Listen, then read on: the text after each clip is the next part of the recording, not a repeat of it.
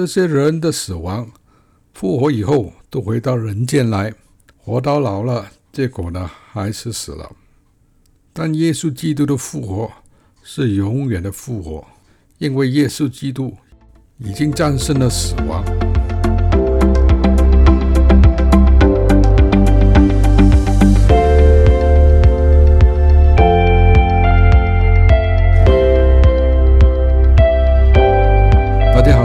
的读经来自以弗所书第一章第十九节到第二十三节。第十九节，并知道他向我们这信的人所显的能力是何等浩大，就是照他在基督身上所运行的大能大力，从他从死里复活，叫他在天上坐在自己的右边，远超过一切执政的、掌权的、有能的、组织的和一切有名的。不单是今世的，连来世的也都超过了。又将一切伏在他的脚下，使他成为教会做一切之首。教会是他的身体，是那充满一切者所充满的。神的旨意是让我们信他的人能知道他所显的能力是非常的浩大。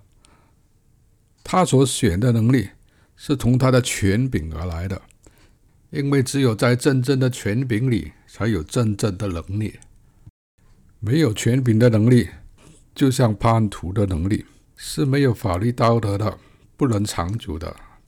没有能力的权柄呢，是个虚毁的权柄。神在基督身上所运行的大能大力，不单是控权的能力或者权柄。也是超越来世的能力和权柄。这个能力是显现在神让基督从死里复活，叫他在天上坐在自己的右边。好，麦老师，在旧约里，在基督之前，不是都有死里复活的例子吗？旧约的先知以利亚和以利沙，不是都有把小孩从死里复活的例子吗？耶稣也有过为小孩祷告。和为拉撒路祷告，让他们从死里复活吗。然后我们也经常听到有些病人死去以后又活过来的例子。是的，耶稣不是唯一死了以后又能复活回来的人，但是耶稣基督的复活呢，跟这些人的复活呢有非常大的区别。第一点，耶稣的十字架之死是为我们代罪而死。是为我们赎罪而自愿投入的死亡，他是在十字架上成为我们的罪，好让我们成为神的义。因为耶稣没有犯罪，也没有罪，但是呢，他选择成为我们的罪。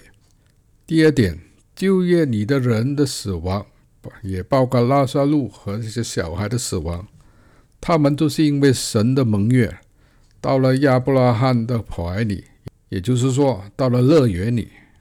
至于那些病人的死亡呢，这暂时一刻灵魂离开了躯体的经验，没有真正的到了死亡之地，也就是阴间或者地狱。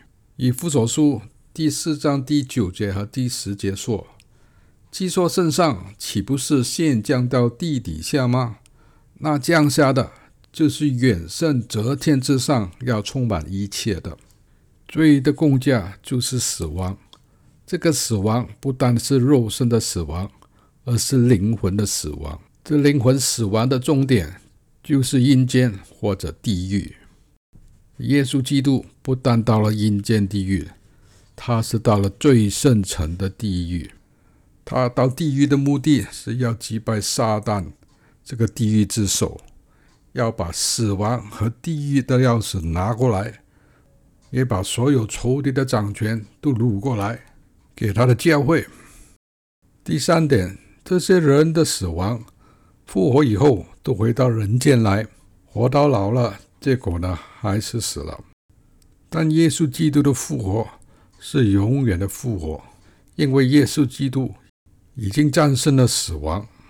他是回到人间来，与门徒聚集了四十天，但是最后呢，他是被提到最高之处，在第三层天，坐在父的右手边。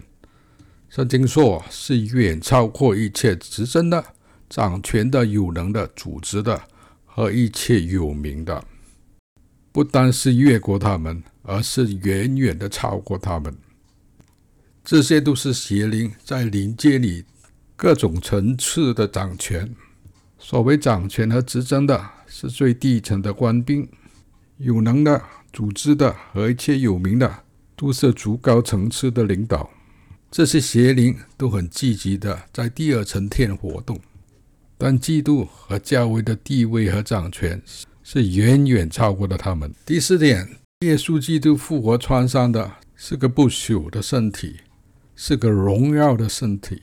这荣耀的身体虽然是有骨有肉，但是它是不再受时空的限制，这也是众圣徒所盼望永恒的身体。第五点。这些人的死亡和复活是个人的死亡和复活，但是耶稣的死亡的复活是为整个人类，他是为每一个人而死，也是为每一个人而复活。以弗所书第二章第五六节说：“当我们死在罪恶中的时候，便叫我们与基督一同活过来；他又叫我们一同复活，又使我们在基督里一同坐在天上。”父的旨意是让我们与基督一同复活，一同坐在天上，在他的右手边，远超过一切执政掌权的、有能组织的和一切有名字的邪灵。这件事已经完成了，基督的掌权已经委交给他的身体，他的教会，在地面运行。但是如果这教会还不知道自己的身份，不知道自己的权柄的话，他就不能释放基督的大能大力，甚至还是一个无能的教会。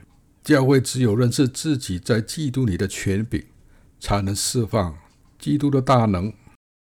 最后，我们读哥林多前书第十五章第二十五节到二十七节，因为基督必要作王，等神把一切仇敌都放在他的脚下。末了所毁灭的仇敌就是死。